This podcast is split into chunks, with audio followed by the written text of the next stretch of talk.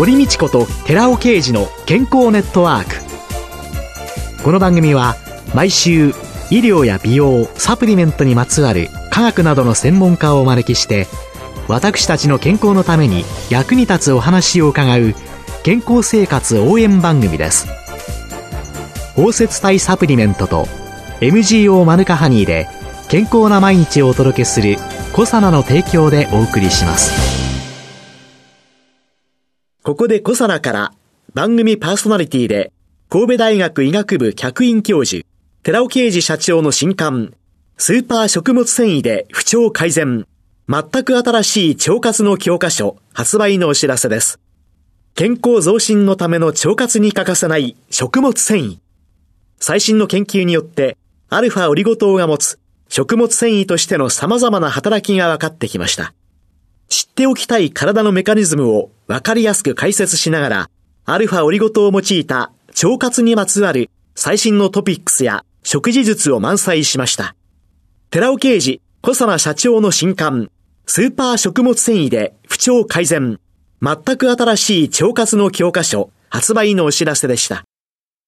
こんにちは、堀道子です。寺尾啓二です。今月は小佐奈社長で神戸大学医学部客員教授の寺尾啓二さんと共に、続パーソナル化サプリメントのすすめと題してお送りしています。寺尾さんよろしくお願いします。よろしくお願いします。さあ、2週目の今日、スポーツパフォーマンス向上のためのトッピングということで、はい、筋肉を増強するトッピングについて、お伺いをしたいと思います、はい、筋肉増強っていうのは、ただ単にスポーツパフォーマンスを向上させるというだけではなくて、美容にとっても非常に重要だし、健康にとっても重要。きっちりと筋肉、すなわちタンパクを身につけるっていうのは健康のためにすごく重要なことなんですけれども、これをどのようにしてサプリメントでできるかというようなお話になるかと思います。スポーツっていうとね、はい、アスリートじゃない人は、ああ、もういいわって興味ないわと思ってしまわれるといけないんですけれども、筋肉を増強するということになると、これはもう高齢者対策、ね、一番大切なことで、そのための成分、筋肉増強、そして維持のための機能性栄養素として、私が挙げたいのは、はい、HMB と Rα リポ酸、そしてクルクミン、ブラックジンジャー、ウルソール酸等を挙げたいんですけども、一つ一つを、その理由をお話しさせていただきたいと思います。はい、まず HMB、はい。これは筋肉合成を助けるという作用があるんですけども、HMB っていうのは、3ヒドロキシイソプチリックアシッド、あるいは3ヒドロキシイソ喫相酸というものでありまして、それをここでは HMB と言わせていただきますけども、非常に HMB 作られる量っていうのは、生体内ではロイシンっていうアミノ酸から作られるんですけども、わずか5%しか変換されないんですね、生体内では。ですから、HMB を摂取するっていうことがなぜ大事か。一つには筋肉をまず壊す方を抑える。これは、指キチンプロテアソームの働きを抑えて、筋タンパクの分解を抑えるっていうことが大事なんですけど、そこに働くのが、この HMB の機能なんですね。で、もう一つは、今度は逆に、HMB は細胞内シグナル伝達に関与するタンパク質。よく mTOR っていう言い方をするんですけども、この mTOR に働きかけて、そのことによって筋肉合成が促進される。つまり筋肉合成を促進させて分解を抑える働きがあるということなんですね。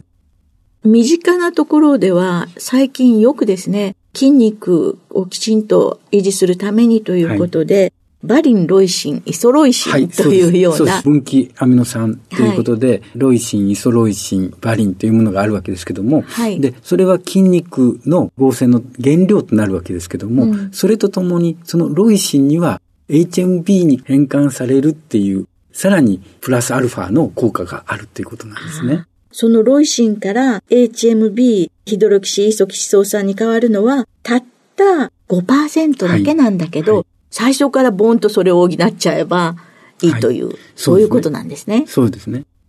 実際に筋トレをして筋肉を損傷させる行為が必要なんですね。損傷させると、その損傷を止めるために増やそうとする働きがあって、そこに HMB の働きがあるわけなんですね。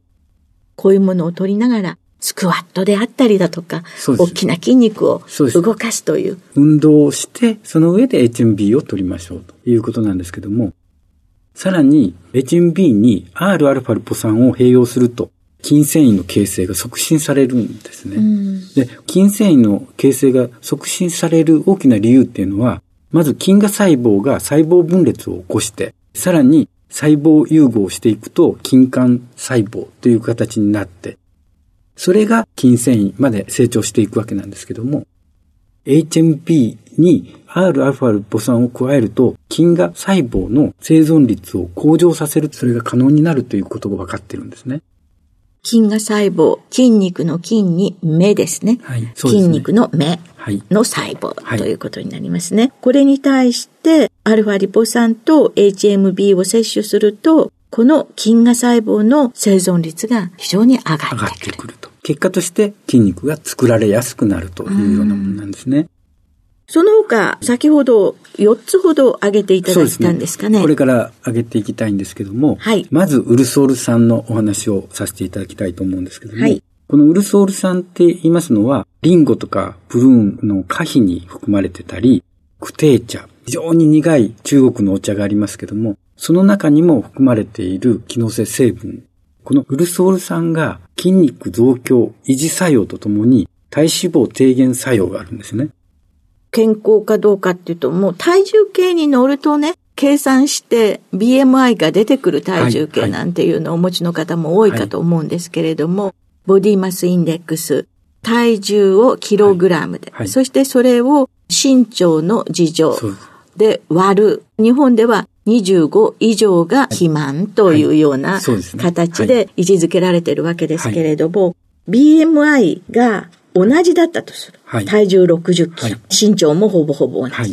そうすると BMI は同じである。今ですね、私の前に体脂肪率が30%と13%の写真があるわけですけれども、はい、30%はふくよかね、ぽっちゃりさんね、ちょっとおデブちゃんね、という感じなんですけれども、13%の方はもうボディービルダーみたいな。そう、そうなんですね。本当に素敵な体ですよね。はいえー、素敵な体になれば、と同時に健康にもなる。なる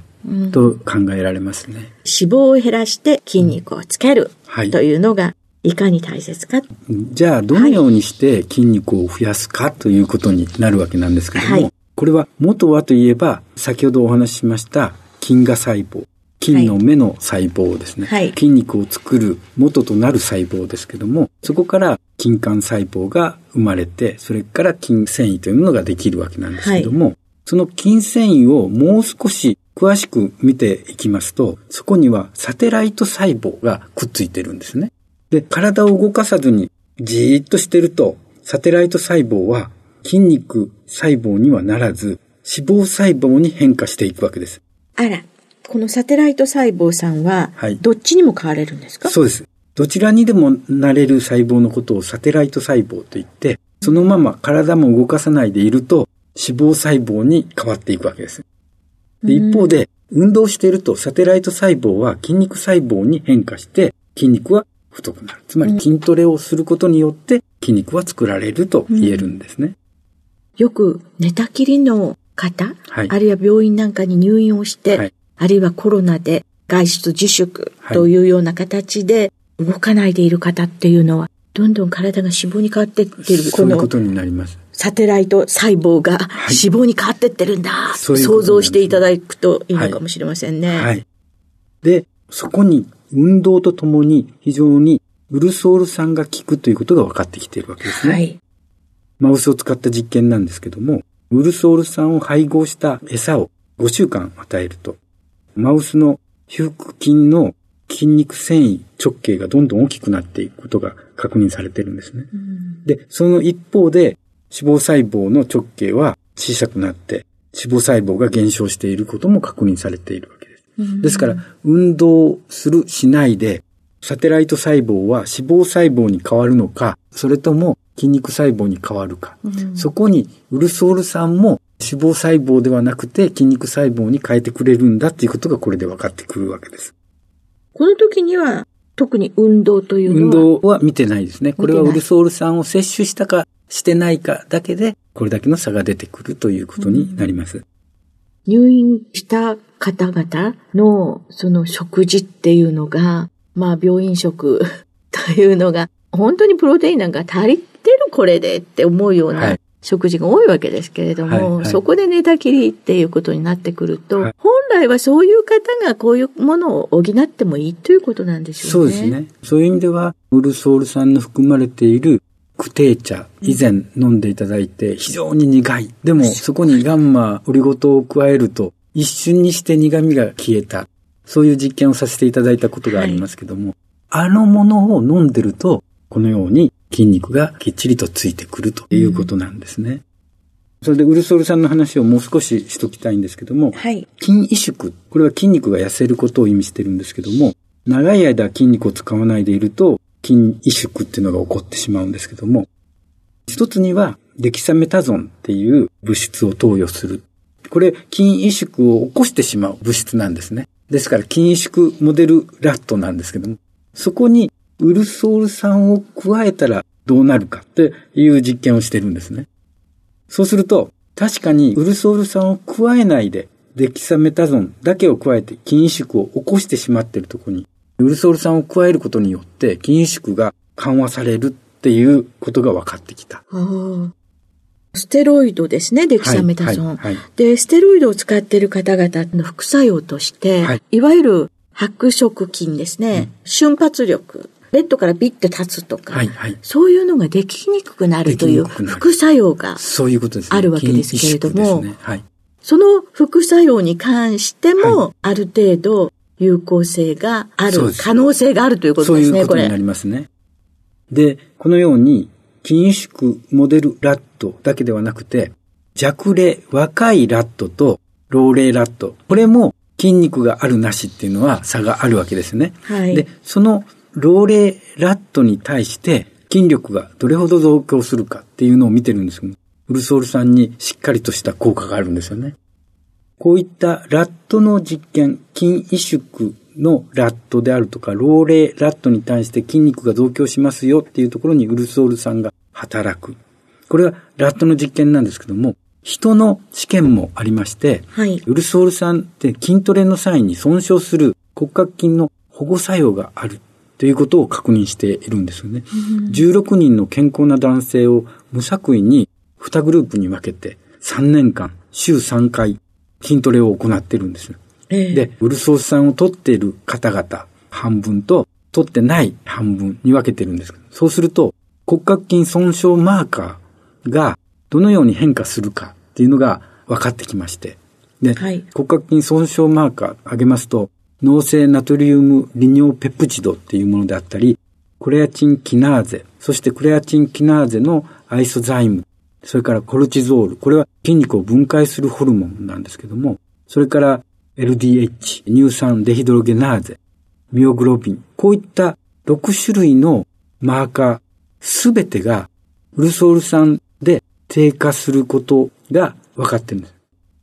つまり、筋肉を損傷を抑えてくれるっていう効果があるということをこの人試験で明らかにしてるんですね。うんそうすると、その筋肉が壊れてくる。そうすると、まあ、いろいろな物質が、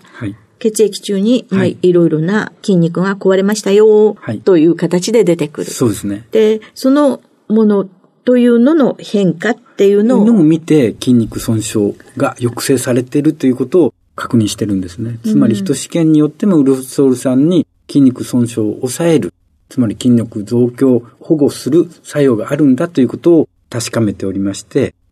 さらには、先ほど質問がありましたけども、ウルソール酸を取っただけではなくて、運動とともにウルソール酸を取った方がさらにいいっていう人試験もやられてまして、はい、あの、レジスタント運動を行ってもらって、そこでウルソール酸を摂取すると、両腕の最大心電力っていうのも、それから最大屈曲力っていうものも増強されるっていうことを確認した試験もあるんですね。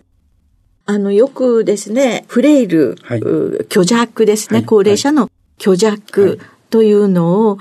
介護が必要になるといけないので、はい、フレイル検査をしましょうっていう時によく握力というのがかなり低くなると問題ですよ。あなたは瓶詰めの蓋開けられますかとか、いろんなことをあれするわけですけれども、このウルソールさん、両腕の伸ばすのも、こう曲げるのも増強されるっていうことは、握力っていうのはこの手のとこだけじゃなくて、腕から全部を見てるわけですから、当然握力も上がってくるってこと。上がってくるということですよね。うん、はい。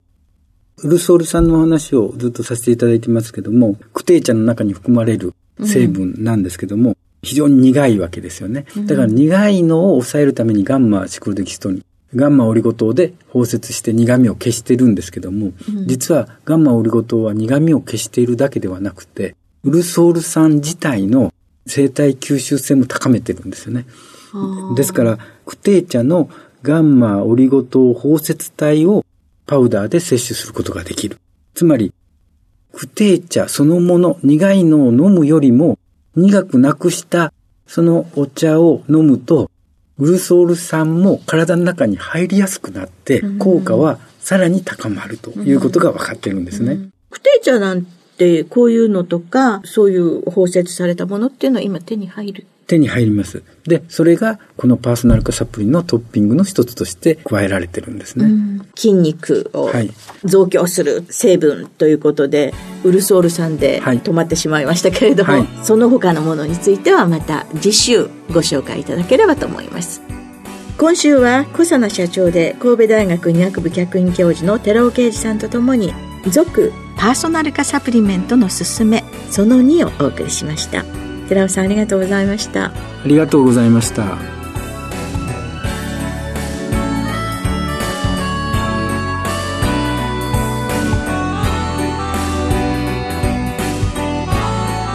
私たちの体を維持するために欠かせない機能性成分であるコエンザイム9点 Rα リポ酸 L カルニチンをデザート感覚で取れるマスカット風味のゼリーコサナのヒトケミカルのデザートマスカット風味を番組お聞きの10名様にプレゼントします。ご希望の方は番組サイトの応募フォームからご応募ください。コサナのヒトケミカルのデザートマスカット風味プレゼントのお知らせでした。